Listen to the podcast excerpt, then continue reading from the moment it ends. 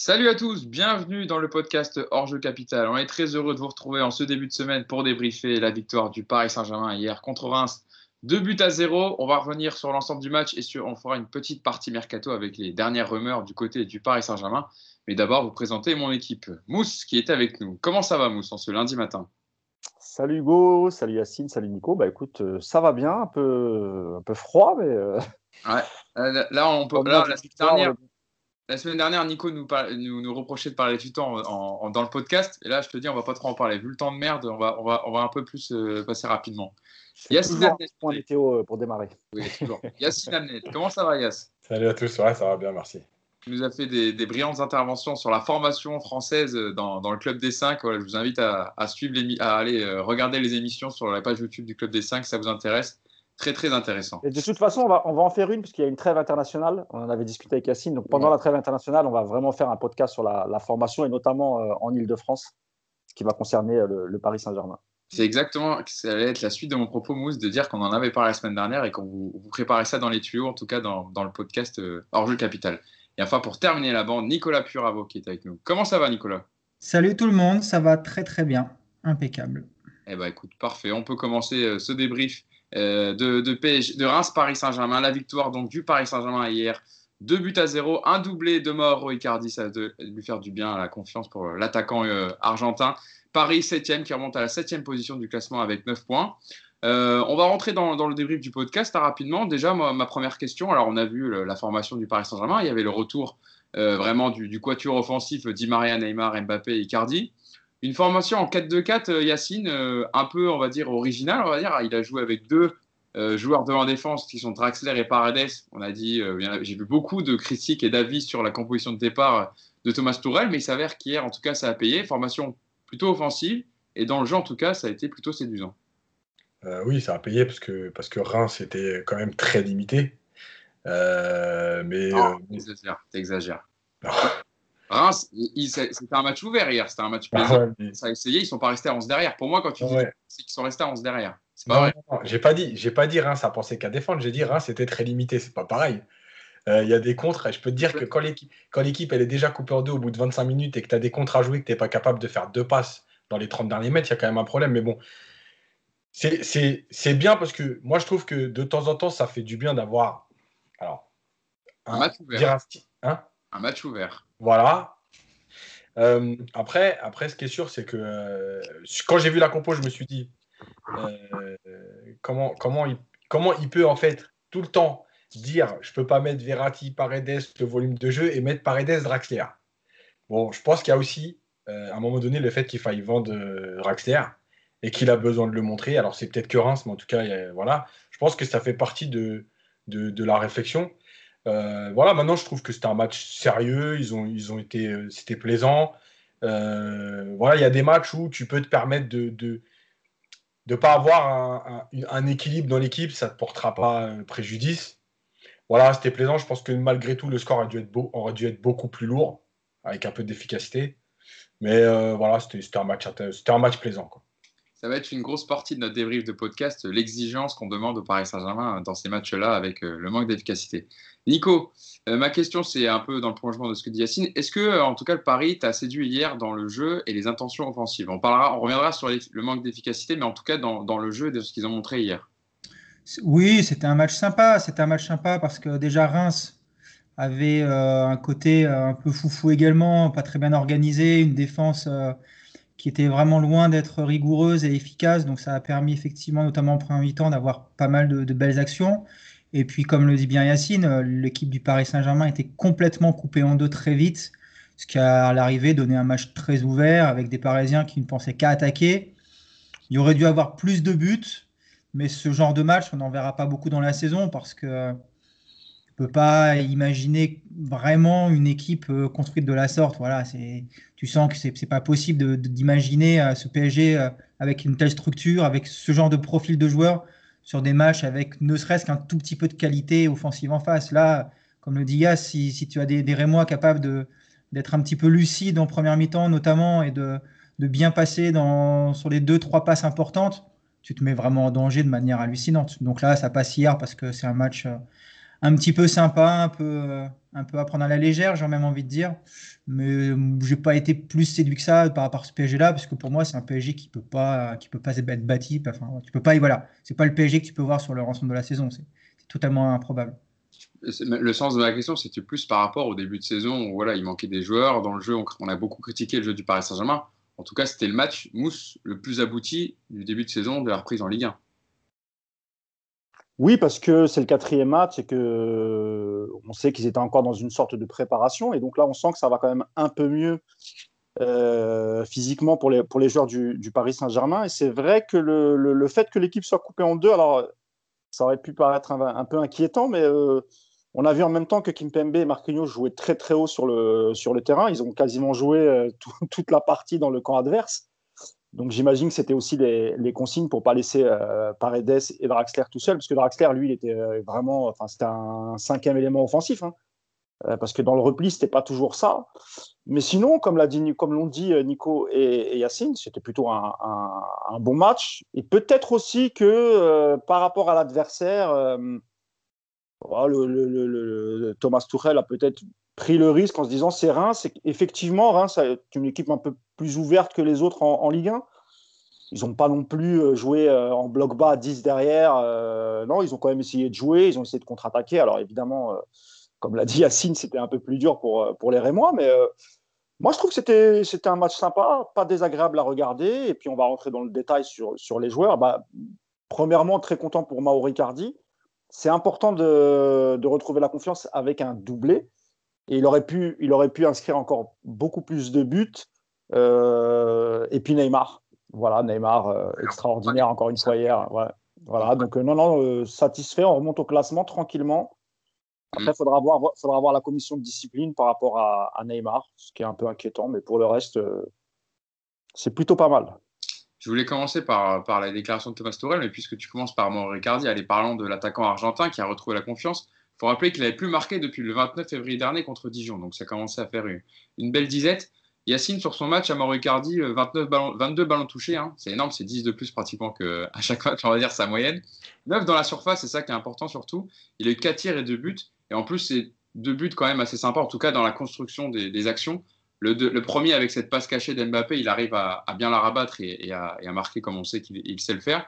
Et la deuxième, c'est plus une action euh, collective terminée par Ricardi, mais en tout cas, dans le placement, il était là. Comment tu as trouvé son matière à, l'attaquant argentin?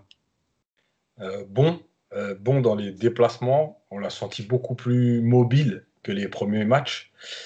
bon dans son jeu de remise, parce qu'il fait, fait une belle remise sur Di Maria. Bon dans, dans, dans, dans son efficacité parce qu'il y a la tête qui met sur le gardien. Je pense, je pense qu'il y a mieux à faire, mais bon, c'est compliqué quand tu es prêt comme ça aussi, euh, de savoir où est-ce que tu la mets vraiment. Il l'a il prise un peu, euh, voilà, il voulait la frapper plus fort que la placer. Euh, voilà, je l'ai trouvé intéressant. Il a fait quelques replis défensifs aussi. on sent, en fait, globalement, le fait d'être mieux physiquement, ça a donné un autre joueur. Et on le voit tout de suite dans ses premiers appels que que c'est pas le joueur un peu lourd et pâteau de, des premiers matchs.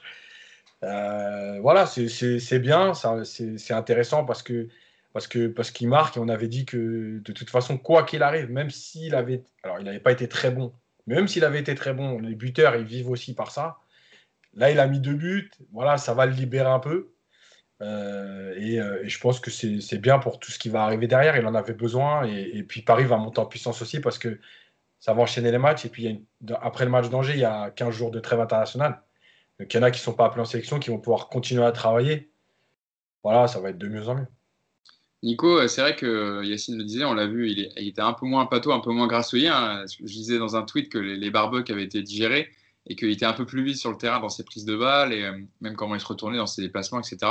Toi, comment tu analyses le match de, l'Argentin qui permet quand même au PSG Parce que on va parler tout à l'heure du manque d'efficacité, mais heureusement qu'il est là, Mauro Icardi, pour marquer ses deux buts, parce que euh, s'il n'avait pas été là, est-ce qu'on aurait euh, livré la même analyse de ce match?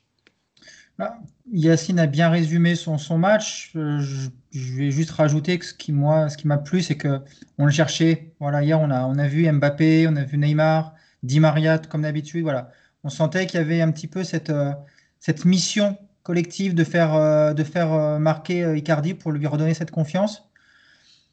Ça va compter parce qu'on on l'a déjà dit ici, c'est vrai que les attaquants ne vivent que par le but et que bah, au bout d'un moment, ça commence à être long pour lui.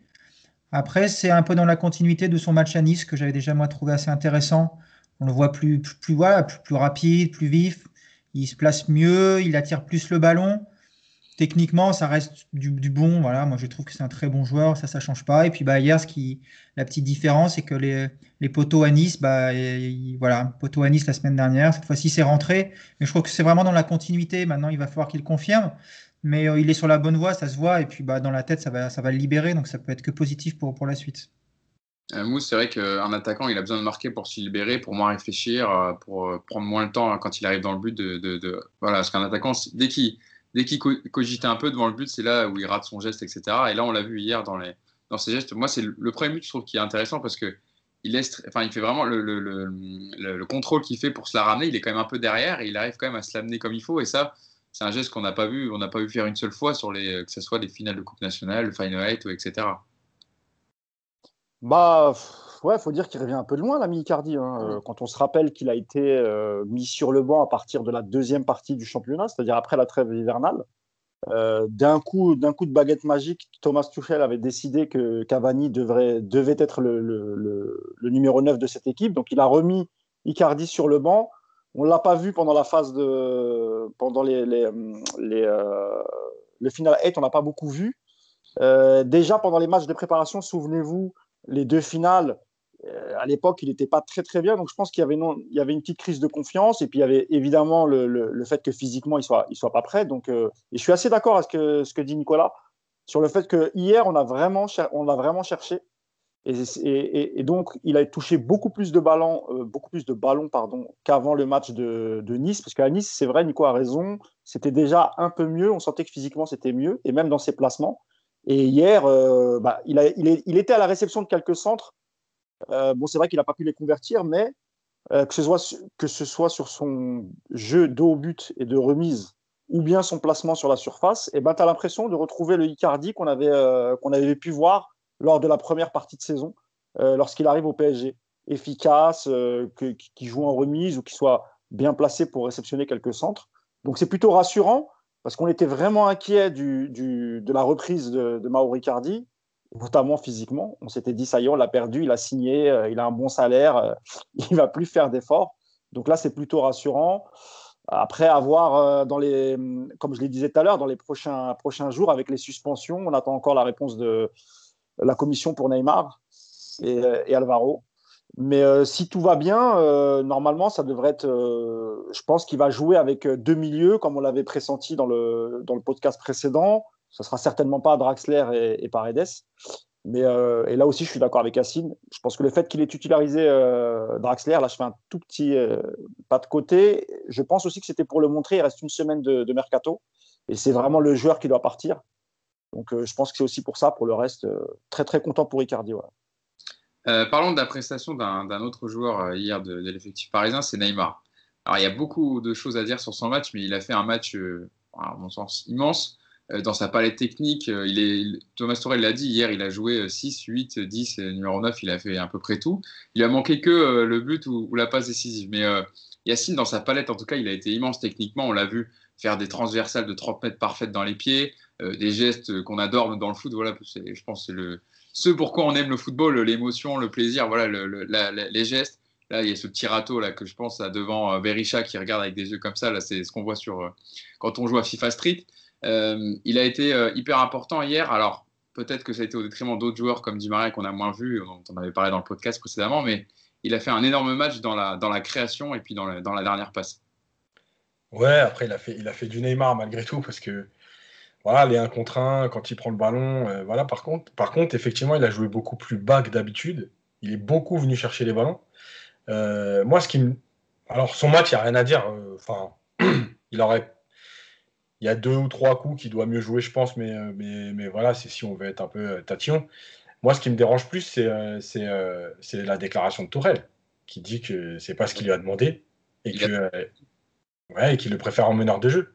Moi, c'est un problème parce que ça veut dire qu'il y a, y a donc soit des consignes qui ne sont pas respectées, soit ils ne se comprennent pas. En tout cas, il y a un problème. Euh, moi, j'aimerais comprendre en fait, euh, parce que, parce que À la limite, Tourelle, il aurait pu le garder pour, pour lui, ça. Mais s'il le dit, c'est qu'il y a un problème. Donc moi, ce qui, me dérange, c'est plus là-dessus, parce que, parce que moi, j'ai toujours pensé que Neymar, c'était un joueur qu'il fallait laisser libre, comme ça. Euh, euh, bah, parce qu'il a cette créativité, cette qualité de passe, cette qualité de dribble. Euh, voilà, j'ai toujours pensé que sur un côté, on le bridait. alors dans le système de Barcelone, c'est un autre système parce qu'il y a des principes de jeu qui sont bien établis, donc c'est pas pareil.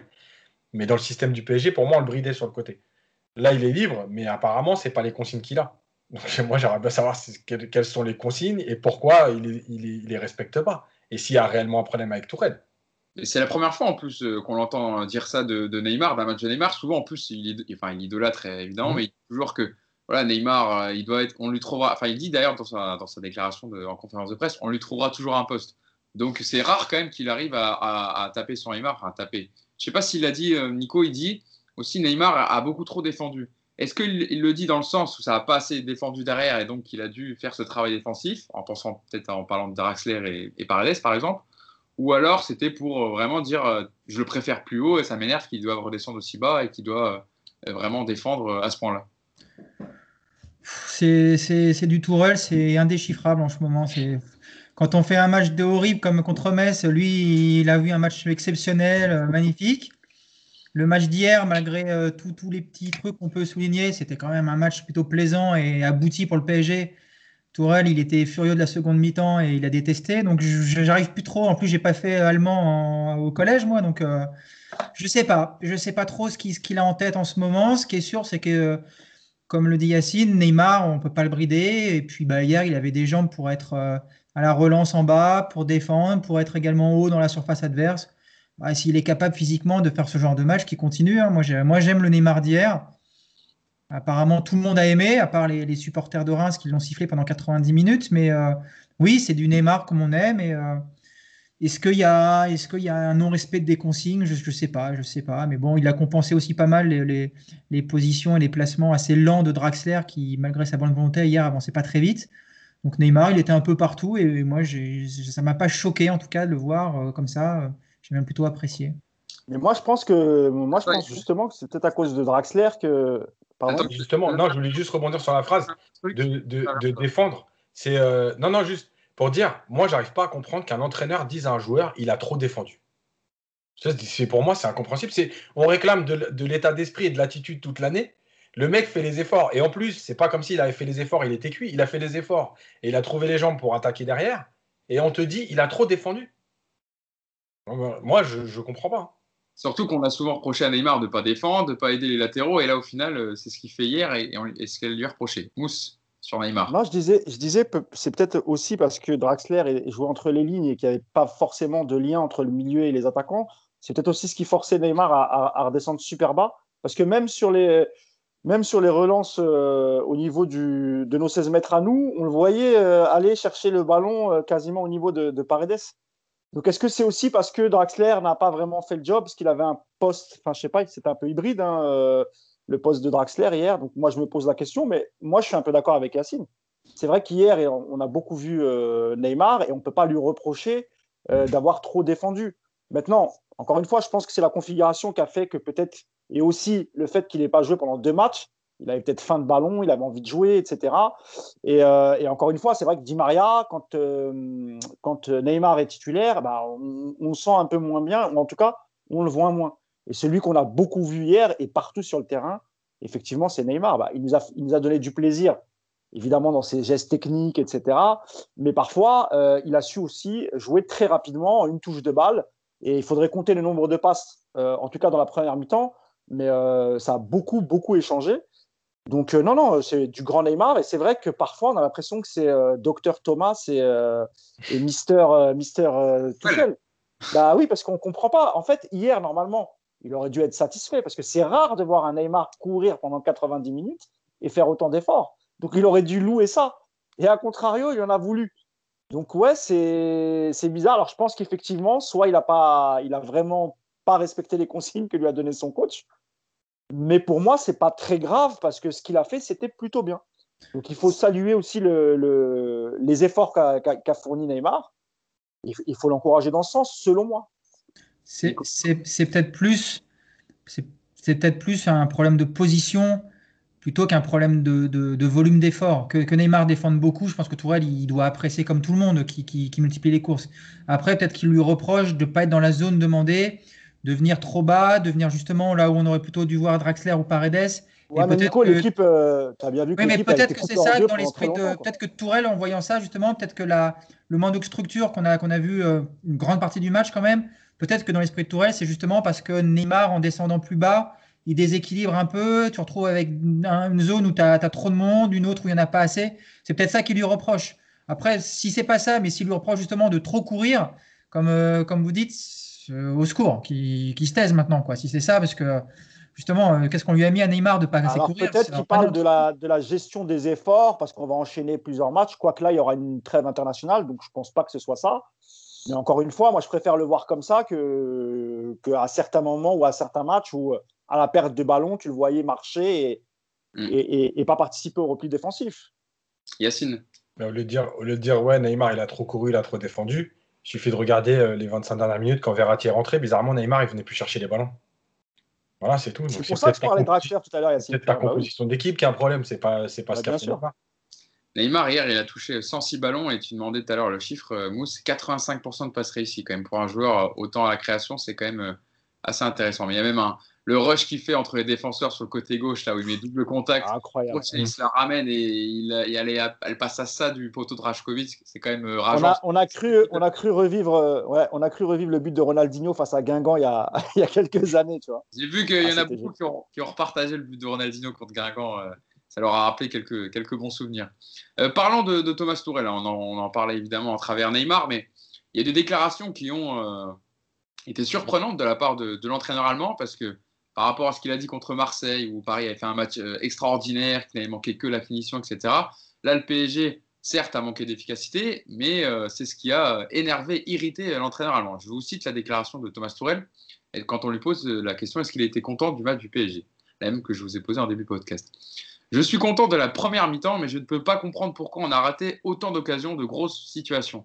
Pour moi, c'est un match où on doit mener 3-4-0 après 20 ou 30 minutes, peut-être même plus, il n'y a qu'un 0 et je ne suis pas du tout content de la deuxième mi-temps. Ce n'était pas assez sérieux, pas assez fort, pas joué avec la même intensité, trop de ballons perdus, trop d'espace laissé, pas, pas le même sérieux dans le camp et la surface adverse. Je ne suis pas content de la seconde mi-temps. Euh, Yacine, moi je trouve pas, on t'en parlait un peu à travers la marre, mais je trouve pas que l'état d'esprit doit être pointé du doigt vu le match d'hier. Non, est-ce que tu es d'accord avec lui sur l'exigence en tout cas à avoir sur l'efficacité? Alors, sur l'exigence, oui, mais je pense qu'en fait, encore une fois, c'est pas le bon moment. Euh, c'est pas le bon match. Euh, et vu ce que d'où tu viens depuis la première journée, c'est bah, enfin, tu es en progression. Tu te, crées, tu te crées des occasions, enfin plutôt des situations. À part contre Marseille où tu as beaucoup d'occasions, mais avant, tu te crées plus des situations que des occasions. Là, tu as des occasions, tu montes en puissance, tu es de mieux en mieux. C'est pas le jour où il faut, où faut, où faut faire la gueule. Après, que tu sois exigeant, il euh, n'y a pas de problème. Il euh, y a peut-être une autre façon de le dire. Euh, moi, moi je sur Twitter, je me suis fait un, peu allumer là-dessus en me disant Ouais, de toute façon, tu reproches toujours à Mbappé, euh, ouais, il n'est pas efficace, il a 21 ans, etc. Mais en fait, le problème, c'est pas, pas de savoir qu'il a. Déjà, lui, il a dit qu'il fallait pas lui parler d'âge. Donc, moi, je parle pas d'âge. et, le, truc, c'est qu'en fait, euh, c'est toujours moi ce qui, m'interroge, c'est le geste. Quand je parlais d'Icardi, euh, on en avait parlé dans les matchs amicaux, vous vous rappelez Même les occasions qu'il ratait, dans ces gestes, il y avait quelque chose qui n'allait pas. Euh, et moi, c'est ça qui m'inquiète. C'est-à-dire que si le gardien fait un arrêt, ça arrive, il n'y a pas de problème. Maintenant, si toi, tu te trompes dans le geste, c'est quelque chose qui ne va pas. Et, et, pour moi, là, Tourelle, il se trompe. Il peut dire, ouais, on aurait dû tuer le match avant, ça, il n'y a pas de problème. Mais qu'il fasse le mec énervé à ce point-là, ça me dérange parce que c'est pas sur ce match-là que, que ça va poser problème. Et, en plus, tu dis enfin, tu dis l'inverse. Tu le prends euh, différemment contre Marseille. Euh, contre Metz, tu, fais une déclaration qui est, euh, qui est, lunaire parce que le match, il est quand même bien pourri. Enfin, il n'est pas pourri, mais s'il n'y a pas Di Maria, il n'existe pas le match. Donc, je sais pas moi ce qu'il cherche. S'il veut aller à contre-courant, si c'est le moment, se dit ouais, c'est le moment parce qu'on fait un bon match de mettre une pique. Je, ne sais pas. Est-ce que c'est pas à cause du mercato? Ah, on, en parle. Ouais, t'as as raison, Mousse. On en parlera tout à l'heure, mais moi, je, me demandais même, euh, Mousse, est-ce que vous pensez, enfin, est-ce que tu penses pas que Tourelle intimement, il se dit que ce système-là ne va pas du tout au Paris Saint-Germain pour l'équilibre de l'équipe et qu'il a mis ce dispositif et dire regardez à la fin, on, a, on, doit tuer le match, mais on peut perdre le match parce que Boulaïdia fait un poteau, on peut se faire reprendre de Reims à des situations. Et en gros, il n'est pas du tout convaincu par le système en 4-2-4 ou 4-4-2 et qui voulait le faire savoir en fait.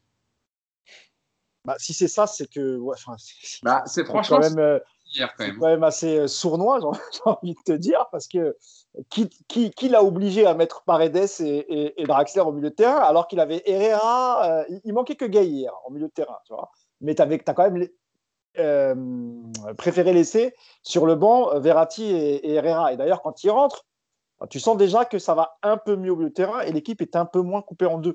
Donc moi, je ne pense pas. Je pense qu'il a voulu donner du temps de jeu à, à Draxler, ça c'est sûr parce que lundi prochain, minuit, le, marché euh, des transferts euh, euh, sera clos. Donc c'est une manière aussi, et puis tu as encore un match vendredi soir, donc c'est peut-être possible de retrouver encore Draxler titulaire vendredi soir face à Nîmes, je crois. Non, Angers. Angers. pardon. Angers, Angers, pardon.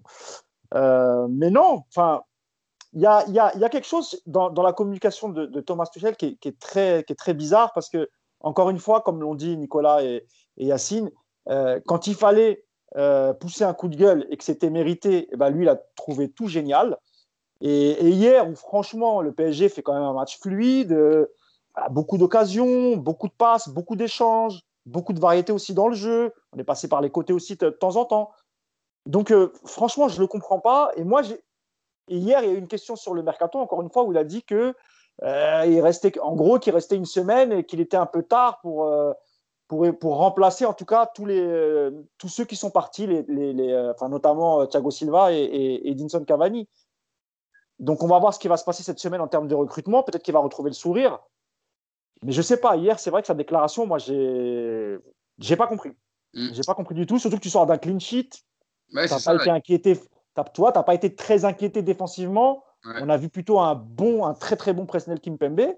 Donc logiquement, il avait, peut-être à part au milieu, mais sur la ligne défensive et, le quatuor d'attaque, bon, il y a quand même de grosses, grosses satisfactions. Donc, euh, je pense qu'il y a une sorte de message caché dans, dans ce qu'il a dit et, je pense que lui est inquiet pour le reste de la saison si effectivement, au niveau du mercato, on n'arrive pas à, compenser les, joueurs qu'on a perdus. Nico, tu m'as dit que tu n'arrivais pas à décrypter le, langage de Thomas Torek, tu parlais pas l'allemand, mais c'est vrai que par rapport à sa communication hier, c'est quand même intriguant parce que tu fais un match abouti, euh, tu as marqué euh, deux buts, tu pas pris de but. Euh, Mousse en parlait, même la charnière pour élargir à qui Même Marquinhos, a été très bon hier. Ils commencent à trouver leur repère, les deux, parce que tu as quand même perdu ton capitaine et ton leader de défense. Donc euh, la défense commence petit à petit à trouver ses repères et, à s'équilibrer. Et au final, le match le plus abouti du PSG cette saison, c'est là où il appuie et il tape le plus. Comment le, comment le décrypter? Je vais, je, vais, te le redire, je ne sais pas le décrypter. Après, il y a deux choses qu'on peut, qui sont gênantes. D'abord, la première, c'est que il y a encore une fois, toujours être à contre-courant. Ça, j'ai du mal à. Je ne vois pas où est-ce qu'ils vont en venir.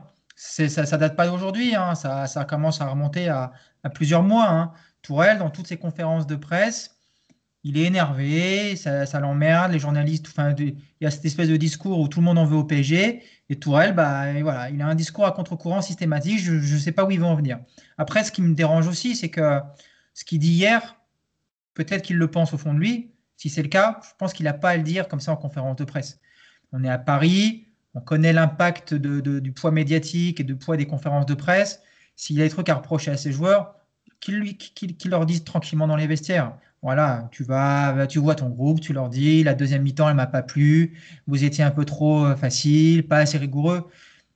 Mais devant la presse, devant tout ça, ce qu'il fait, en fait, c'est qu'il pointe du doigt indirectement des joueurs et c'est comme ça que tu te mets à investir à dos. Les joueurs, ils sont sortis du match, je pense qu'ils ont été contents de leur prestation globale parce qu'ils ont, ils ont pris du plaisir, ça s'est vu.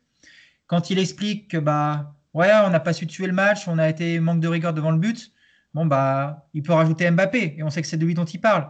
Quand il explique que les replacements défensifs n'étaient pas bons, il peut marquer euh, Di Maria qui hier a été un peu fainéant sur, le, ce côté-là. Donc, il, va se créer des problèmes en sortant avec ce genre de discours et en plus, les discours, ils ne sont pas adaptés au match. Donc c'est double, double sanction. Les joueurs vont lui en vouloir et les suiveurs, les supporters vont pas comprendre ce qu'il raconte non plus. Donc euh, peut-être qu'il sait où il veut, peut-être qu'effectivement c'est par rapport à Leonardo Mercato. Si c'est le cas, je trouve que c'est très maladroit quand même.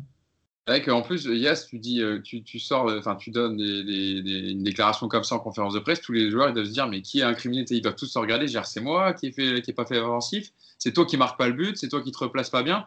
Et au final, tout le monde doit s'accuser. Ça peut mettre, ça peut foutre que, excusez-moi l'expression, mais la merde un peu dans, dans le vestiaire. Mais j'ai une question pour, euh, tu pourras peut-être m'aider à y répondre, Yas.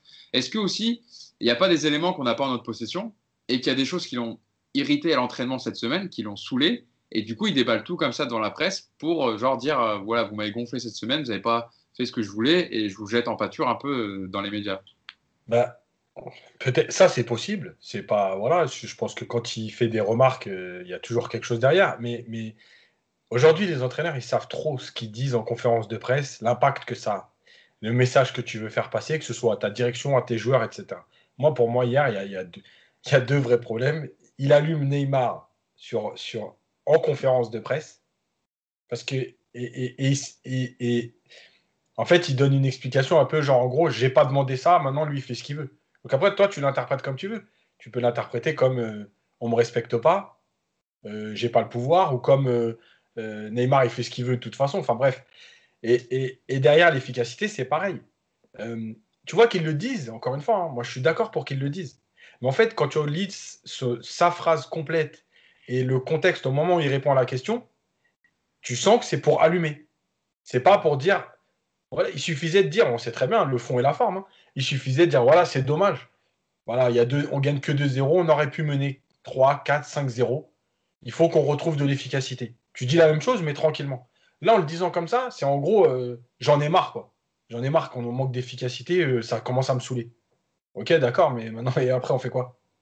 Donc, c'est qui, qui tu vises, qu'est-ce qu'on fait? Qu'est-ce qu'on change? Voilà, et hier, franchement, pour moi, il y a, l'efficacité devant le but de Mbappé, mais on en a parlé euh, d'ailleurs euh, sur, WhatsApp pendant le match. Pour moi, il y a aussi l'efficacité de Di Maria. Di Maria, hier, je suis désolé, il rate beaucoup trop de choses pour un joueur de sa qualité. Déjà, les coups de pied arrêtés. Il y, a deux, il y a un moment donné, il a deux corners de suite. Il frappe les deux mêmes au premier poteau. Il passe même pas la, ligne, la première ligne des 6 mètres. La balle, elle monte même pas. Il fait des centres. Alors oui, il fait le centre sur la tête de Icardi, mais j'attends quand même de, de, Di Maria qui, qui, réussisse plus de centres.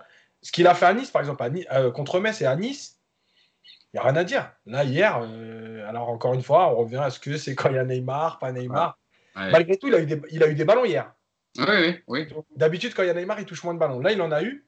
Et c'est lui qui n'a pas été au niveau. Donc. Mais Yacine, il a quand même participé à quelques phases offensives très intéressantes. il y a eu l'action avec Florenzi et, euh, Mbappé. Hein. C'est lui qui fait l'extérieur. Hein. C'est Je ne dis pas le contraire. Je, suis d'accord hier. je suis d'accord, Yacine, il est moins bien hier, c'est clair, et notamment sur coup de pied arrêté, sur les corners, je suis tout à fait d'accord. Bon, après, moi, je trouve qu'il est un peu dur parce que Di Maria, il enchaîne les matchs depuis le final 8. Il, joue quasiment tous les matchs. non, mais... Je pense qu'il y a peut-être un peu d'usure, un, un peu de fatigue, ce qui est normal. Hein. Il a, c'est un joueur de 30, 32 ans maintenant, je, il me semble, 31, 32 ans. Je pense pas Donc, euh... fatigue. Il a eu une semaine pour préparer. Je pense par contre, par contre que sa suspension, elle a peut-être aussi. On se dit, là, c'est ton dernier match jusqu'au 7 novembre. Ça, d'accord. Bah, J'allais venir. Il y, a, il y a aussi dans les têtes, il y a en fait, ce qui se passe, c'est que ça fait une semaine qu'il donne beaucoup d'interviews aux médias argentins et qui, euh, et qui parle beaucoup de sa non-sélection, mm. où il a l'impression d'avoir perdu sa place en, équipe nationale. Ça, plus tu ajoutes à ça la commission de discipline, où il a pris euh, les quatre matchs. Euh, donc voilà, il y a, tous ces éléments font que je pense qu'il y a, a c'est un peu, un peu tous ces ingrédients qui ont fait qu'hier, il, a, il était un peu en dedans. Mais Di Maria, euh, voilà, il est, il, est, il est, tellement bon en général dans, dans les matchs, et même quand euh, Neymar est là, sauf qu'on le voit un peu moins. Mais hier, effectivement, il a, il a manqué un peu de jambes, il a manqué un peu de précision. Mais ça reste quand même un joueur dangereux à chaque moment et qui peut trouver un décalage comme il l'a fait hier. Donc, euh, ça va. C'est pour ça aussi qu'on peut le souligner quand il est, quand il est pas bon. Ouais, mais t'es un peu dur quand même. Ah, t'es Non, mais hey, Yacine, t'es trop exigeant, mon ami. Je te le dis, t'es trop exigeant. Mais ça, c'est normal. T'es coach, nous, on ne l'est pas. Donc, je pense que c'est ce côté-là de toi qui fait que je pense qu'Hugo et moi, et même Nico, bon, on pardonne à Di Maria quand il a quelques absences. Bon, toi, ah. euh, tu laisses rien passer à ça. Euh, un peu difficile. Après, j'ai hein. pas dit, j'ai pas dit qu'il fallait plus qu'il joue, qu'il fallait le virer. Hein. Bah, J'espère bien. Bon, il manquerait plus que ça. Non, mais c'est, oui, c'est vrai qu'on on en parlait. Di Maria, bon, il a fait un match un peu moins bien, mais il a quand même été, euh, en tout cas dans le jeu, intéressant. Et même, euh, il y avait aussi nos déclarations qui, dont il parlait, euh, que tu parlais, Mousse, dans les médias argentins, c'est au sujet de Paredes, où il disait Je comprends pas, pas plus. sa, qualité de passe, de, casser une ligne, etc. Vous êtes beaucoup et je comprends pas, etc. Donc même, même les joueurs remettent, remettent un peu en question l'ami Tourelle sur ça. Il n'a pas mis Neymar avec lui dans le lot Si, alors attendez, je peux, je peux, la retrouver si vous voulez. Euh. Non, Neymar, Neymar, il parle de sa non-sélection. Non, non, non, il dit Neymar et moi, on aime bien quand Paredes, il peut nous trouver. Oui, c'est ah, ça. Parce qu'il en parle aussi de, du fait que Neymar est surpris que Di Maria ne soit plus appelé en, en équipe d'Argentine. Je pensais que tu faisais allusion à ça. mais oui, tu, vois, le, le message, c'est quoi là? Par rapport au coach? Ah, c'est peut-être ça qui l'a énervé alors sur Neymar. Ah, mais tu vois, ah, dit, alors attendez, je, euh, parfois on ne comprend pas, moi et Neymar, pourquoi Léo Paredes ne joue pas parce qu'il a cette passe vers l'avant qui casse des lignes. Pour Neymar et pour moi, c'est fondamental. Il est à la fois technique et agressif. Il a les deux choses. Qui, qui, fait l'équipe? Torel. voilà tu peux pas, tu peux pas faire plus clair Paredes hier, Paredes hier, il fait, il fait plutôt une très bonne euh, première mi-temps. Ouais, ouais. Il est, il est plutôt pas mal. Après, c'est vrai qu'en deuxième mi-temps, bon, on l'a vu un peu, un peu moins bien. Ouais. Bon, il a été, il a été remplacé en même temps que, en même temps que Draxler, mais euh, lui aussi a été suspendu, il a manqué un peu de rythme. Mais c'est vrai que ce qu'on a vu en première mi-temps de, de Paredes, c'est quand même très très intéressant. Et nous, on a toujours dit que plus il est bas sur le terrain, et mieux il est. Bah, notamment euh, par ses longues passes quand il casse les lignes euh, au milieu de terrain. D'ailleurs, il a dit Tourelle en conférence de presse euh, qu'il avait que Paris avait joué en 4-1, 4-1, hein, qu'il avait vraiment voulu mettre Paredes devant la défense pour justement lancer les actions. Comment ils disent les Italiens Regista, c'est ça? Un Regista, exactement. Regista. Tu peux dire un mot? Sur quoi? Sur quoi? Je dois faire une petite parenthèse vite fait et après je, vous rends la parole et je, peux, je suis prêt même à quitter le podcast. je, voulais, je, voulais, juste dire un mot sur Baker parce que j'ai été très dur avec lui euh, et c'est normal parce que ce qu'il nous avait montré, pour moi, c'était pas terrible. Et j'ai même été jusqu'à dire que pour moi, il n'avait pas le niveau parfois de la Ligue 1. Et je trouve que déjà, la semaine dernière, c'était un peu mieux. Et je trouve qu'hier, il n'a pas fait un match, euh, il a pas fait un match dégueulasse. Et je trouve que ça va de mieux en mieux sur son truc. Ouais, Yacine, tu rigoles, je sais. Mais moi, je suis le, défenseur des causes perdues. Et, euh, non, moi, j'ai envie de l'encourager, Becker, parce qu'hier, défensivement, franchement, il, tu vois, il se bat, il court, il, bah moi, je trouve qu'il faut l'encourager. J'ai été très dur avec lui et, franchement, euh, là, pour le match qu'il a fait hier, moi, vraiment, j'ai bien aimé son attitude. Vraiment. C'est un jeune joueur.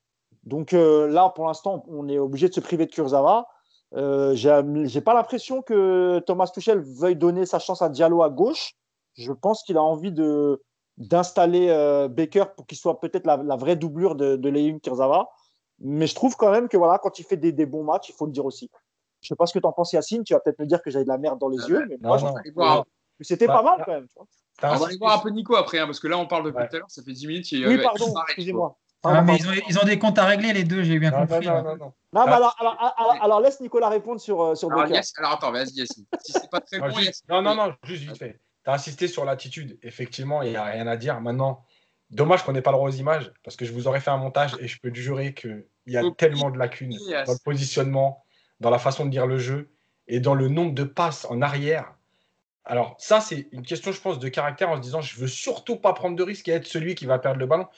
Ça, ça vient avec la confiance, avec il n'y a pas de problème.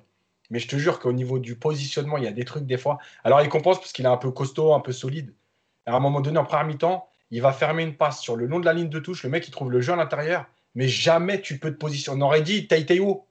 Donc, à un moment donné, il faut, faut, faut arrêter. quoi il, est, il, est, il est jeune, il peut pas refaire encore sa, Après, il n'y a pas de problème là-dessus. Mais. Ouais, allons, allons voir l'ami Nicolas. je, voulais parler d'Mbappé, moi. Est-ce que tu veux parler de Baker? Je vais dire un mot sur Baker, parce que je, suis embêté, parce que je l'ai défendu la semaine dernière après Nice en disant que c'était bien pour ce qu'on lui demandait. C'est à peu près la même chose hier. Après, Mousse, je, vais, je suis désolé, mais il faut qu'on ouvre les yeux quand même. C'est bien ce qu'il fait, mais c'est très faible. C'est très, très faible. Euh, moi, j'ai été le premier à le dire, Nico. Hein, oui, je, sais. Mais, mais... hier, je trouvais quand même que, voilà, dans la oui, bah, parce, que, parce qu'en face, parce qu'en face, t'as rien. Ah, parce qu'en face, t'as pas de mecs intelligents, c'est pas péjoratif, mais dans, dans le jeu, t'as pas de mecs qui, qui vont le titiller. C'est vrai que son placement, il est catastrophique. Et offensivement, alors il offre des solutions, c'est ce que j'avais dit la semaine dernière après Nice. C'est bien parce qu'il n'est pas avare d'effort et qu'il est toujours en train de déborder pour offrir une solution. Mais dès qu'il est servi, terminé, on arrête la course, on revient en arrière. Il y a même un moment hier, je ne sais pas si vous avez vu, il fait un sprint de 30 mètres vers l'arrière pour être sûr de pouvoir assurer une belle passe vers Marquinhos. Mais il, tape un sprint comme j'avais jamais vu faire. Il prend aucun risque offensif. Donc, il y a un moment ah, où il va falloir qu'il aille un petit peu plus loin s'il veut progresser. Parce que là, bon, j'ai pas le physique, mais ce qu'il fait, je suis capable. Hein. Franchement, courir sur un côté et revenir en arrière. Peut-être pas 90 C'est sûr qu'offensivement, c'est pas Bernat et qu'il n'a pas la complicité même, même sans d'un Bernat avec, avec Mbappé, par exemple. Il y a des positions de centre qui déclenchent jamais. Il, ne déclenche aucun centre. Il y a un moment, il faut tenter ton centre. Bon, il trouve, il trouve pas, mais quand tu es bien positionné, il y a un moment, bah, tu débordes ton mec et tu centres. Lui, il n'a même pas l'idée de, de, tenter. Hein. C'est je m'arrête et je redonne derrière à Neymar, sinon je me fais engueuler. Bah, je crois qu'il n'a pas les capacités euh, de faire de, de, bons centres, tout simplement. Hein. C'est peut-être juste ça aussi. Tu vois. Je, ah oui. Je savais pas que ça déchaînerait autant les foules le, dossier Baker, mec. Mais écoutez, je, vous, je, vous, trouve, je vous trouve un peu dur. Alors que moi, j'étais très dur la semaine dernière, mais je trouve que sur le match d'hier, je vous trouve quand même un peu dur sur, euh, sur Baker ah. parce que il a fait ce qu'il a. il... il n'y a, pas eu de danger, euh, il n'y a pas eu d'occasion qui sont venues de son côté. Vous voyez ce que je veux dire? Donc, je trouve un peu dur, c'est un jeune joueur. Il faut l'encourager, les... amis. Parce que quand Levin Kurzawa va revenir, on verra dans quel état vous serez les lendemains de match. Hein je pense que les attaques, les attaques de Reims aussi venaient beaucoup plus du côté gauche, donc c'est plus Foresi qui a eu du boulot que Baker. Ça, tournait beaucoup plus quand même le jeu vers, vers la gauche. Euh, Nico, je voulais quand même parler un peu euh, de, de, de Kylian Mbappé, parce qu'on a parlé en, en substance, mais je voulais revenir vraiment sur son match. Il fait deux passes décisives hier soir quand même. Mais j'ai eu beaucoup, beaucoup, beaucoup de critiques hier euh, sur, euh, sur sa, finition. Euh, il y avait beaucoup de gens qui lui disaient qu'il ne progressait pas. On en a déjà parlé hein, dans le podcast, mais que les 1 contre 1 loupés hier soir, notamment le, le, jeu en 3 entre Neymar et Di Maria qui sont pour Mbappé et qu'il et ne le met pas. Est-ce que toi, ça t'irrite toujours autant ou tu te dis que pareil, il revient, c'est la préparation et il enchaîne les matchs et que ça va revenir? Ou c'est des, des faits de jeu qu'on voit souvent chez Kylian Mbappé depuis qu'il est au Paris Saint-Germain et qu'il ne le corrige pas? L'efficacité, c'est un problème euh, très difficile à cerner dans le football. On parlait d'Icardi en début de podcast. Je pense que c'est un des joueurs les plus efficaces d'Europe devant une cage, Icardi. Ça faisait presque euh, huit mois qu'il n'avait pas marqué un but en ratant un nombre d'occasions monstrueux. Donc, c'est difficile de résumer Mbappé à juste ce problème-là. Ce qui est sûr, c'est que sur le match d'hier, je trouve que c'est plutôt dans, l'attitude face au but. Euh, il n'y a pas cette envie de, d'être méchant face au gardien. Il n'y a pas cette envie de, marquer à tout prix. Il y a un petit peu de, je vais pas dire de je m'en foutisme, mais il prend ça un peu à la légère. Voilà, il a fait son action, il arrive, il fait son geste. Il n'y a, pas le, a pas ce côté tueur que, que moi j'aimerais voir en lui. Après, oui, c'est un des domaines où il doit progresser, le côté euh, buteur. Mais on parle d'un mec qui a marqué euh, plus de 30, enfin, qui a marqué 30 buts euh, il, y a, il, y a, un an et demi, je vous rappelle. Donc, c'est un buteur, Mbappé. Il y a des périodes où il le sera moins. Par contre, ce qui doit être en permanence, c'est avoir cette volonté tout le temps d'être méchant devant le but. Et hier, c'est moi ce que je reproche, c'est que ah, ça faisait un peu mumus ballon, c'était un peu. Euh, il n'y avait pas, voilà, avait pas le côté euh, tueur devant le but. Et c'est le seul truc que hier je peux lui reprocher. Après les deux occasions qu'il rate, bon, bah, ça, arrive et c'est pas peut-être pas de quoi non plus lui, lui, tomber dessus, même si je laisse Yacine s'en occuper maintenant. non, non. Et justement. Par rapport à, tes, à, à, certains tweets que tu as eu, même sur Mbappé, sur le fait qu'il n'était pas efficace, toi, ça t'a énervé qu'il soit pas tueur et se dire il va y avoir plusieurs occasions, donc c'est pas grave si j'en lâche une ou deux, alors que Paris doit être euh, rouleau compresseur. En gros, il y a cette exigence-là. Moi, j'ai souvent trouvé l'exigence euh, du coureur. Voilà, qui veut faire 10 km et qui le fait en une heure et qui d'un coup il va se réveiller, il va se dire je vais le faire en 30 minutes, ça n'existe pas. Et les buteurs, si vous regardez, alors il y a toujours la période de confiance, etc mais il y a des choses qui se répètent. Il faut être méchant, il faut avoir envie de marquer. Même quand c'est le sixième but, euh, tu mènes 5-0, le sixième but, il faut avoir envie de le marquer. Voilà, ça, c'est ce qui fait la différence. Mais moi, je pense qu'il y a un élément essentiel et vous regarderez bien les gestes d'Mbappé. Mbappé veut mettre des beaux buts. Et c'est toute la différence avec les buteurs, les vrais buteurs. Le buteur, Romario, il a, il a, il a emmené le Brésil en finale de Coupe du Monde avec des pointus. D'accord? Mbappé, il marquera jamais du pointu. Alors déjà, c'est un geste de brésilien futsal, donc il faut être passé par le futsal pour le faire. Mais euh, Mbappé, regardez bien ses gestes. Le geste, la frappe sur Neuer, la frappe hier, c'est un geste de euh, je veux me donner un esthétisme, j'ouvre mon pied, au dernier moment je referme, c'est beau, c'est élégant. mais franchement, ouais, mais ça marque pas. Voilà. Et pour moi, c'est ce qui lui manque. C'est-à-dire qu'à un moment donné, il faut arrêter de vouloir être beau, il faut marquer des buts. Quand, quand, et, moi, je veux bien qu'il ait marqué 30 buts. Malgré tout, encore une fois, on est obligé de tenir compte de l'adversité, de la force du PSG, de la qualité offensive du PSG dans un championnat faible. Et pour moi, c'est très bien déjà à 21 ans, 22 ans, etc. Mais avec la puissance du PSG, tu dois être à plus si tu es, plus méchant. Voilà. Et pour moi, il y a cette nuance entre l'élégance et l'efficacité. Et pour l'instant, il cherche trop à marquer, mais à être beau aussi en même temps. Est-ce que c'est ton avis aussi, Mousse, sur, euh, sur euh, Mbappé, sur Kylian Mbappé? Comment tu analyses son match euh, d'hier? Je sais pas, parce que la, la, saison dernière, il met, il met plus de 30 buts, donc c'est voilà, avec un an de moins. Donc je ne je, je, sais pas si, comme le dit Yacine, il, il, va absolument marquer des, que des beaux buts. Ça, je sais pas, parce qu'on disait pareil de. Je crois que c'était Fabio Capello dans un. Un documentaire sur Zlatan Ibrahimovic il expliquait qu'au début de sa carrière, Zlatan Ibrahimovic, euh, il, était énervé par Zlatan parce que quand il était dans la surface et qu'il n'y avait plus qu'à la pousser, lui, il fallait qu'il ajoute d'abord un crochet, qu'il élimine un joueur et qu'il essaye de la mettre parce que le but, fallait qu'il soit beau. Il y a peut-être un peu de ça chez, Mbappé. C'est vrai qu'hier, euh, dans la surface, il, aime bien, il a, tricoté deux, trois fois, il a perdu le ballon. Donc ça, c'est vrai. Et il y a eu une fois où il a, voulu marquer, ben, je crois que c'était avant qu'il fasse la passe D pour Icardi. Euh, il y avait Icardi qui était super bien, euh, super bien placé. Il n'avait plus qu'à la, pousser sur le. Enfin, lui, lui décaler. Et il a préféré tirer. Et il me semble qu'il tire sur le gardien ou à côté. Quelque chose comme ça. Moi, je ne suis pas très inquiet pour Mbappé parce qu'encore une fois, c'est un joueur qui marque beaucoup de buts. Après, est-ce qu'il faut qu'il travaille plus devant le but et, euh, privilégier l'efficacité plutôt que le beau geste? Certainement. Parce que c'est vrai que depuis le, depuis le final 8, la reprise, etc., euh, il manque beaucoup d'efficacité. Là où la saison dernière, ou le début de saison dernière, euh, c'est le genre de but qui claquait directement. Donc euh, peut-être c'est aussi le début de saison. Il a, eu une petite blessure cet été. Est-ce qu'il n'est pas encore complètement remis? Il y, a, quelques questions aussi qu'on peut se poser. Moi, je ne suis pas plus inquiet que ça. Mais effectivement, il va falloir quand même peut-être travailler un peu plus devant le but. Parce que là, encore une fois, si on joue dans une équipe à, une, un 4-4-2 pardon, avec quatre offensifs devant, les quatre peuvent marquer et on, se rappelle du, début de saison avant la, crise du Covid. Honnêtement, euh, tout le monde marquait lui aussi et il distribuait aussi. Donc euh, c'est le début de saison. Je pense que ça va avec le temps, ça va aller quoi.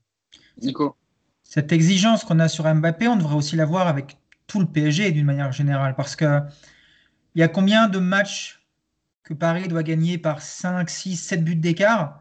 Et à l'arrivée, on se contente de victoire 2, 3-0.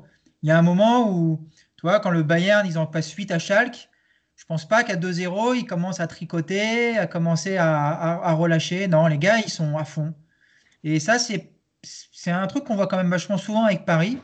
C'est que bah il y a ce côté un petit peu nonchalant. Quand tu dois écraser l'adversaire, tu le fais pas.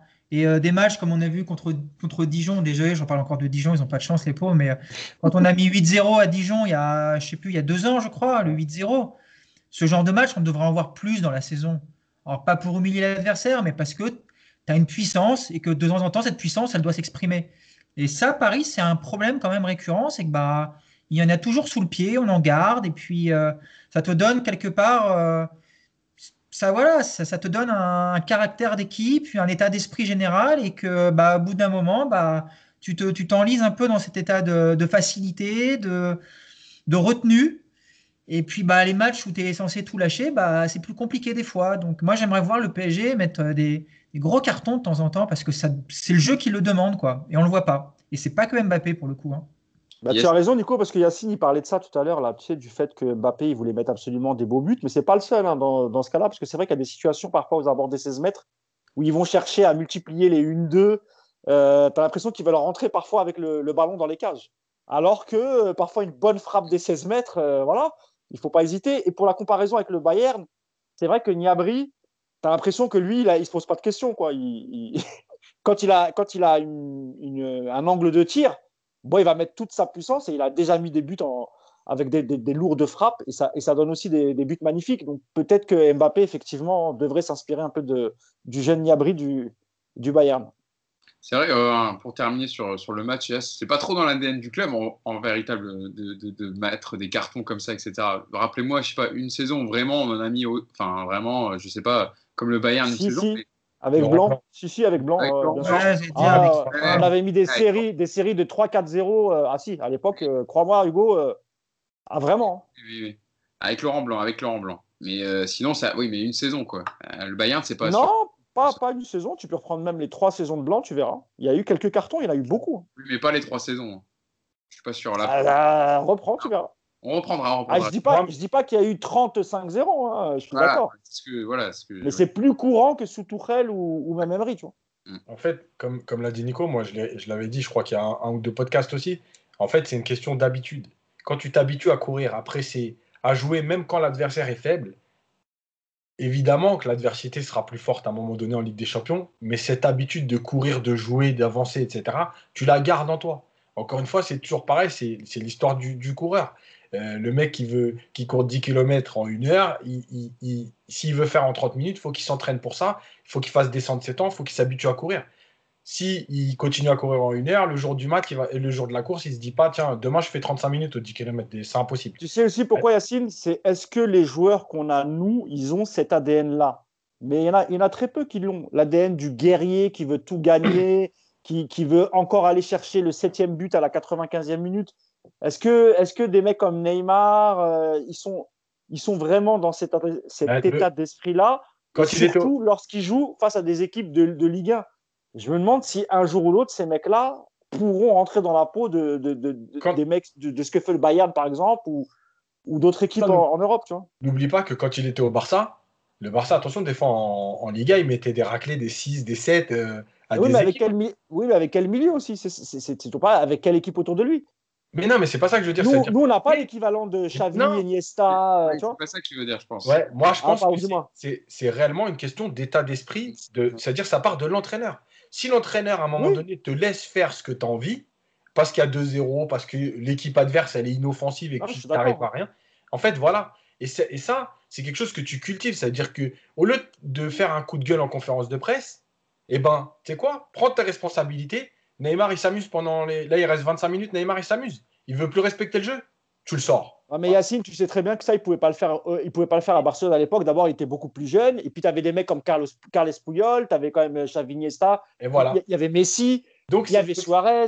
Donc, c'est comprends pas une ce question de joueur, c'est une question d'état d'esprit collectif. Et en fait, Ah la oui. Ligue 1 euh, te met dans ce confort. Et comme le coach, lui, il gagne ses matchs, bah, il dit rien. Et malheureusement, l'année dernière, quand il sort Mbappé une fois et que ça gueule, il ne le sort plus. Donc, c'est à ce moment-là qu'il fallait dire Ah, ta gueule, t'es sorti? Tac. Sanction, prochain match, tu joues pas. Je m'en fous de l'adversaire, tu joues pas. Et vous allez apprendre que quand le coach décide de sortir un joueur, c'est le coach qui décide. Et le, et le club, il est derrière lui. Voilà. Regarde les changements qu'il y a euh, au Bayern. Alors, malheureusement, Lewandowski, il est quand même souvent très bon. Mais euh, il a- là, d'ailleurs, il n'a pas joué le match euh, qu'ils ont perdu. Au milieu, quand il faut sortir des joueurs, il n'a pas peur. Quand il faut sortir des Muller, ils n'ont pas peur. Parce que les mecs, ils savent, le club, c'est au-dessus. À un moment donné, tant pis, tu respectes le jeu. Si tu respectes pas le jeu, bah, tu sors, c'est tout. Après, je précise que sur Neymar, je parle uniquement de la Ligue 1, parce qu'on l'a déjà vu Oui, quand même oui, porter l'équipe en Ligue des Champions. Il sait faire, quand il est dans le bon état d'esprit, Neymar, évi- évidemment, qu'il emmène toute l'équipe. Et là, je parlais exclusivement des matchs de Ligue 1. Lui, il a du mal à trouver cette motivation pour effectivement. euh, bah, ce qu'il a fait hier, eh ben, si, on pouvait voir, si on pouvait voir ça à tous les matchs, ça serait terrible. C'est pour ça que ne comprenait pas trop les propos de Thomas Tuchel, parce que le Neymar d'hier, si, tu vois, s'il fait la même chose toute l'année, eh ben, évidemment que tu auras des scores fleuves parce que tu auras quand même pas mal d'occasions de marquer des buts. Enfin, le, Neymar d'hier, à partir de l'heure de jeu, il est comme les copains devant. Il n'y a plus d'efforts défensifs, Mhm. on fait mumus ballon. Donc si le Neymar, Ouais, il mais a si, tu en as mis si- 5-6 avant, Ouais, laisse, laisse terminer. Oui, mais ce que je veux dire, à 2-0, euh, Neymar, il est comme les autres. À 2-0 à l'heure de jeu, euh, c'est bon, euh, on laisse Paredes tout seul avec les défenseurs se démerder. Et nous, les cinq autres, on campe devant, on attend que le ballon revienne. Donc, euh, oui, euh, moi, je veux bien dire que Neymar, il te porte l'équipe. Mais c'est justement sur ce match-là où tu aimerais voir Neymar, bah, hé, oh les gars, on défend, c'est pas fini le match. Il reste une demi-heure, allez, on continue. Di Maria, pareil. Euh, tu nous dis qu'il n'y a pas les joueurs au PSG comme il y avait les Xavi, les Iniesta. Putain, oh, les, je sais pas, justement, quand tu as des Di Maria, quand tu as des Neymar, bon, je vais pas dire Draxler parce qu'en ce moment, il n'est pas au mieux et il n'est pas très euh, crédible dans le groupe, mais tu les as, les joueurs, qui sont, enfin, tu les écoutes, ces mecs-là, quand ils doivent sur le terrain, les gars. Allez, il reste une demi-heure, on se dépouille, on en met encore trois ou quatre, on les explose. T'as pas cette volonté-là? Il que hein. Florenzi hier qui parlait justement. Ouais, t'as vu, à un moment, il gueule, Florenzi. À un moment, il leur dit, les gars, il n'y a plus personne qui descend. Mais Ouais, même Marquinhos, il gueule pas beaucoup, je trouve. Marquinhos, il lève de temps en temps les bras en faisant semblant de râler, mais tu les vois pas les ramoter, les mecs. C'est Florenzi. on l'avait le- dit sur Marquinhos, hein. C'est Florenzi. Ouais. Il était capitaine à la Roma. Euh, juste pour dire, pour terminer là-dessus, tu vois, cette exigence-là, le problème, c'est que le PSG ne l'a pas, mais même les supporters ne l'ont pas. C'est-à-dire que quand tu écris ça sur Twitter, par exemple, les mecs viennent te dire Ouais, mais vous êtes trop exigeant, on mène 3-0, on est premier du championnat, vous voulez quoi de plus? Tu vois, c'est ça le truc. C'est que, en fait, c'est un ensemble. Euh, quand euh, quand le Real a été champion avec Capello, les spectateurs, ils n'ont pas eu ce qu'ils voulaient. Capello, il a sauté. Il avait ramené le titre au Real Madrid. À la fin, ils l'ont dit Eh, c'est fini pour toi parce qu'il faut aussi du spectacle. Voilà, c'est- c'est c'est une exigence de, de tout le monde, je pense, à un moment donné. Nico, et ensuite on passera. Ouais, tu tout petit truc. Donner un autre exemple très concret. L'an dernier, euh, le Classico contre l'OM, 4-0 à la mi-temps. La deuxième mi-temps, à la fin du match, mais j'étais dans un état de rage, tu peux pas t'imaginer. Je m'étais dit qu'ils allaient jouer une deuxième mi-temps de feu, qu'ils allaient en passer 8 ou 9. À l'arrivée, la deuxième mi-temps, ils l'ont pas joué. Mm. Et toi, ça, cet état d'esprit-là, bah, il est récurrent et il est dommage parce que tu dois être capable de mettre des grosses tannées à des équipes de temps en temps parce que c'est bon pour ton groupe, c'est bon pour ton état d'esprit et ça va forcément t'apporter des bonnes choses après. Et ça, le PSG, cette exigence, elle n'existe pas. Effectivement, le, match euh, dont tu parles euh, contre Marseille au, Parc des Princes c'était un, est un bon exemple de, ce qu'on décrit depuis, tout à l'heure, l'exigence euh, du côté du PSG. Terminons sur, une page mercato. Le mercato ferme ses portes le 5 octobre. hein. Ça commence à urger pour, euh, pour les recrues côté Paris Saint-Germain. Euh, Tourelle en a parlé en, en conférence de presse. Je vous cite euh, ce qu'il a dit sur, sur le mercato. Mousse en a parlé un peu tout à l'heure. J'espère, de la part de l'ami Thomas Tourelle, hein, je déclare, j'espère qu'on disputera cette saison avec un groupe similaire à celui de la saison dernière, mais pour la préparation, en tout cas des joueurs, il est déjà tard. Euh, on parle de certaines rumeurs, Mousse, qui ont été évoquées ces, derniers jours. On parle de, de Timo Bakayoko, on en a déjà parlé dans le podcast précédent. Mais les deux nouvelles pistes, c'est Jorginho, euh, le milieu de Chelsea, et le défenseur euh, Antonio Rudiger, qui est également de Chelsea. Quels sont, euh, à l'heure d'aujourd'hui, les, les- les possibles rapprochements entre ces joueurs-là et le Paris Saint-Germain? Rudiger, ça peut être, ça peut être une option pour, euh, pour remplacer. euh, quand je dis remplacer Thiago Silva, c'est le remplacer numériquement, hein, pas, pas qu'il devienne titulaire aux côtés de. Voilà. voilà. Écoute, c'est un joueur allemand, c'est sans euh, c'est sans doute une demande de Thomas Tuchel. Moi, honnêtement, j'ai pas plus d'infos là-dessus. Sur Jorginho, je me suis renseigné un peu. Moi, on m'explique que pour un prêt, c'est impossible. Un joueur de cette qualité, jeune et euh, international italien, etc., c'est impossible euh, que Chelsea accepte. Il a 28 ans, hein, Jorginho. Jeune, euh, il a 28 ans. Bah, 20 28 ans, c'est pas vieux. Non, non, c'est pas, Pas vieux. vieux, 28 ans. Pas jeune. Moi, non. c'est pas vieux, tu vois. Bah, 28 ans, non C'est comme Neymar. 28 ans, c'est pas. Ah ouais, mais tu trouves ça vieux? Non, alors, peut- peut- Peut-être que dans la bouche, tu as, dû croire que je pensais qu'il avait 22 ans, mais non, non. non, non. En tout cas, pas- en tout cas juste pour finir sur Jorginho, que, que Leonardo s'intéresse à lui, ça ressemble vraiment à- à- au genre de joueur qui, qui, qui- qui peut l'intéresser parce que euh, il n'est pas titulaire à Chelsea. Euh, c'est quand même un super bon joueur. Après, euh, dans le schéma tactique de Thomas Tuchel, s'il continue à jouer avec euh, quatre éléments offensifs, donc simplement avec deux milieux, c'est compliqué, c'est compliqué parce que lui, c'est vraiment un joueur qui joue devant la défense et qui est plutôt à l'aise dans une défense à, dans un milieu à trois, pardon. Euh, donc, qui, qui s'y intéresse, c'est une possibilité. Que Chelsea accepte un prêt parce que ce joueur est valorisé à hauteur de 50 millions d'euros, il me semble. Il doit lui rester 2-3 ans de contrat. Euh, non, j'y crois pas du tout. Donc c'est soit tu l'achètes, ou soit il reste à, ou soit il reste à Chelsea, ou bien peut-être Chelsea peut accepter un prêt payant avec une option d'achat obligatoire. Mais honnêtement, euh, que ce soit les pistes du milieu ou même euh, en attaque, c'est très très très difficile de savoir ce que ce que prépare Leonardo. C'est quelqu'un qui, cloisonne tout et qui, qui travaille avec très peu de personnes. Il a simplement un adjoint qui arrive en même temps que lui, qui s'appelle Castellazzi. Et, euh, et même à l'intérieur du club, on ne sait pas euh, vraiment quelle piste il étudie. Euh, il, en étudie beaucoup, mais il est très discret en fait. Donc c'est très très dur de démêler le, vrai du faux. Tout ce que je sais, c'est qu'il reste une semaine et que forcément il y a un milieu qui va arriver, mais peut-être qu'il n'y aura qu'un milieu. Il n'y aura peut-être pas une doublure offensive pour, pallier une éventuelle absence ou blessure de, de Mauro.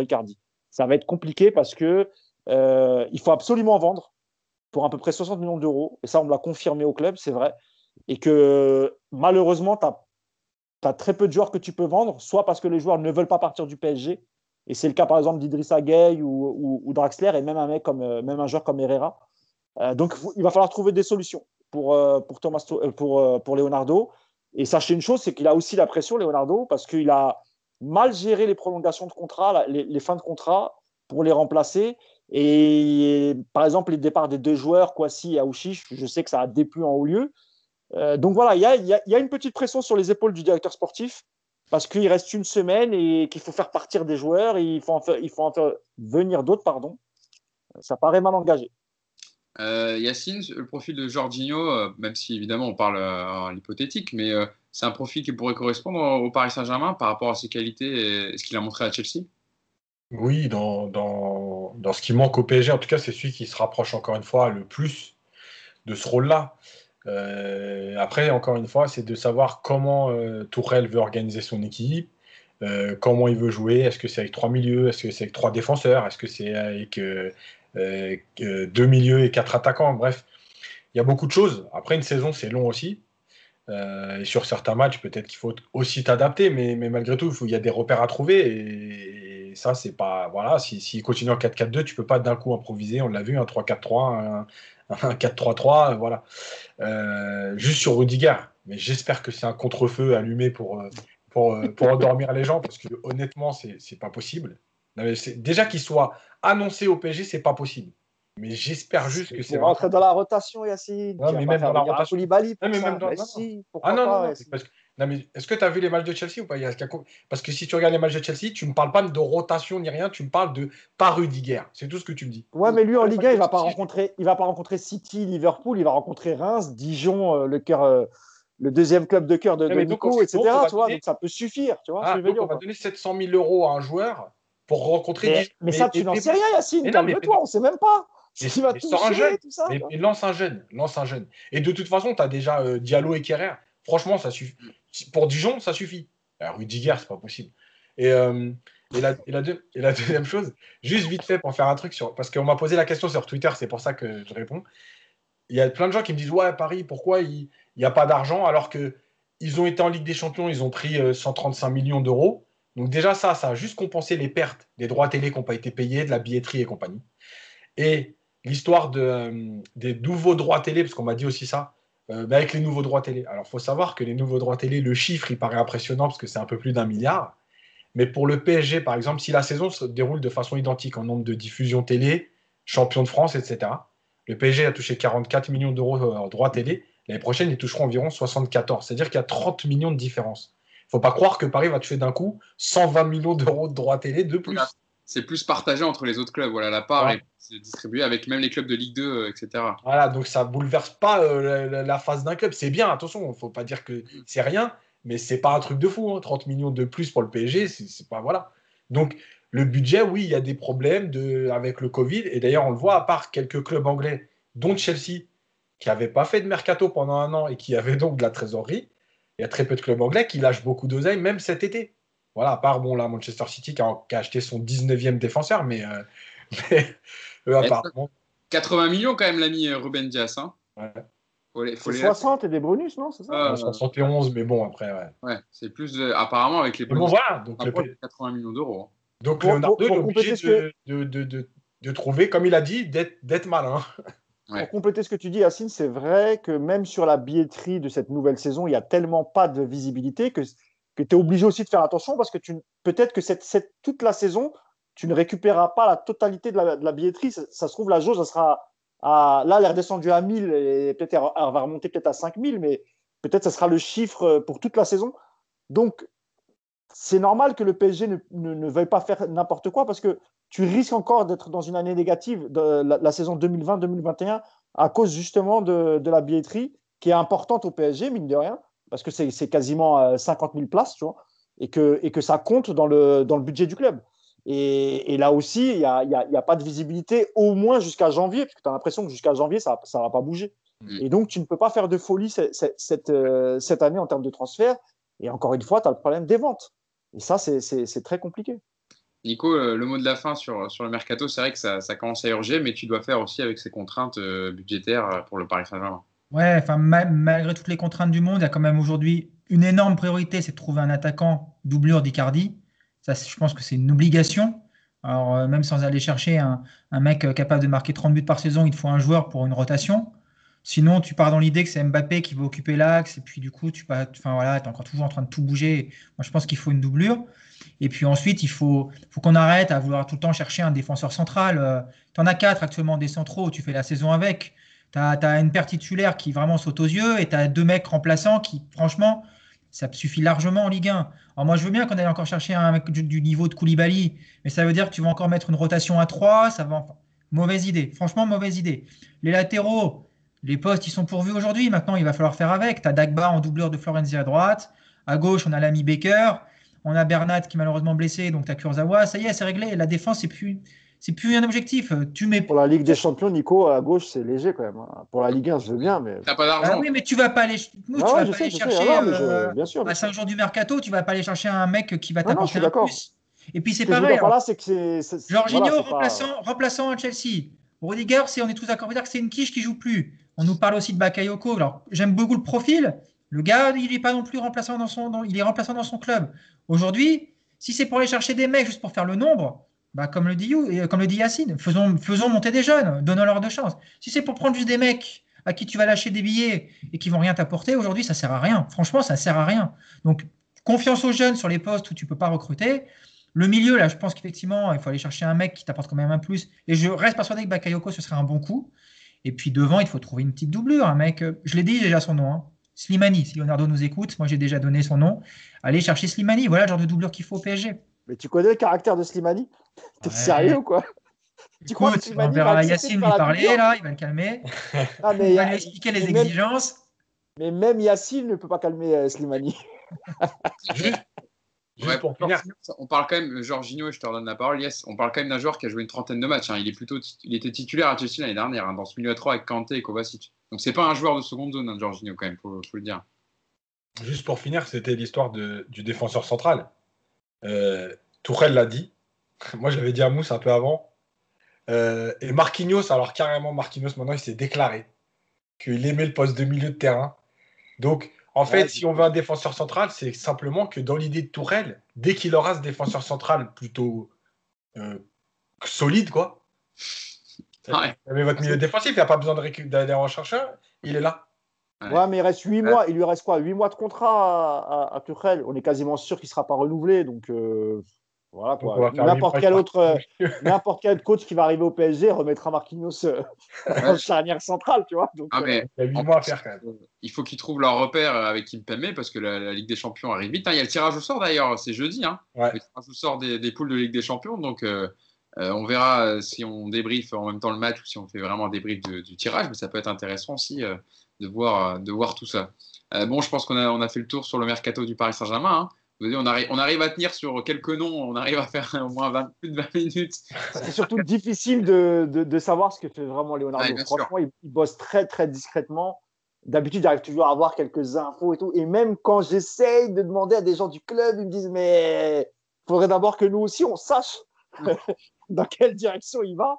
Parce que voilà, c'est sa façon de travailler. C'est la preuve, hein, Florenzi, honnêtement. Euh, Personne. Euh, bah, la, veille, la veille du transfert, c'est c'est un journaliste italien qui le, qui le dévoile, tu vois. Donc c'est non, non, c'est il bosse très très discrètement l'ami euh, Leonardo, mais il va falloir quand même qu'il se bouge parce que encore une fois, il avait des objectifs et la, la, suite de sa carrière au Paris Saint-Germain dépend aussi beaucoup de ce mercato à l'ami Leonardo. Donc à voir le, lundi 5 octobre à minuit, le, bilan de tout ça. Ah Peut-être qu'il nous sortira 2-3 joueurs de son chapeau et qu'on sera finalement tous satisfaits.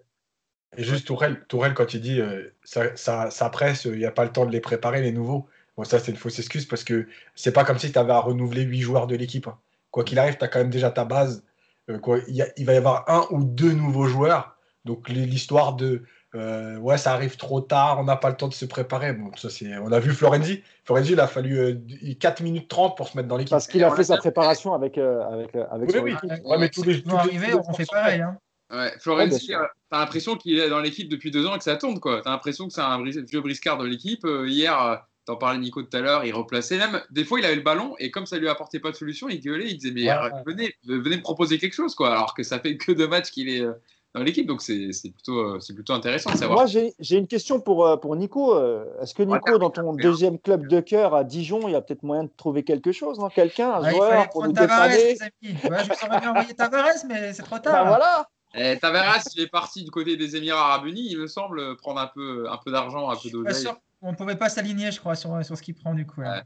Elle- elle- tu sais que Julio Tavares, hein, c'est 10 buts annoncés, c'est 10 buts minimum euh, en Ligue 1. Écoute, hein, il te met tes 10 buts. Après, a- tu as des clubs qui lâchent 12 millions sur un inconnu brésilien qui arrive blessé, qui va rien apporter pendant Oh, 6 mois. ouais, donc, euh, pas, commence pas, Nico, tu vas nous ramener que des commentaires négatifs en dessous du podcast. Garde-les garde pour tes. Garde pour tes, pour tes- on va discuter sur Twitter de ça. Voilà, exactement. Bon, on arrive à la fin de, de ce podcast. Euh, Je vais vous remercier, Yacine, Mousse et Nico, d'avoir été euh, avec moi pendant, pendant cette heure, cette heure et quart de podcast. Encore une fois, voilà, un débrief. On a, on a, on a tout évoqué, on a de, parlé de tout, donc on peut, on peut, vous, on peut vous livrer ce podcast l'esprit tranquille. On espère que ça vous aura plu. N'oubliez pas de vous abonner à la chaîne YouTube de Paris United, d'activer la cloche pour avoir les notifications dès qu'un podcast tombe. Parce que c'est vrai que c'est pas, euh, on, on fait les podcasts euh, au lendemain des matchs, etc. Donc c'est pas toujours à une date, euh, à un jour prévu, on va dire. Donc voilà, pour ne rien louper de- de- des podcasts, activez la cloche, likez, commentez, ça nous fait toujours plaisir et ça permet de booster l'audience de la chaîne YouTube. Merci à tous de nous avoir suivis et puis on se dit euh, au prochain podcast. Salut à tous. Ciao. Allez.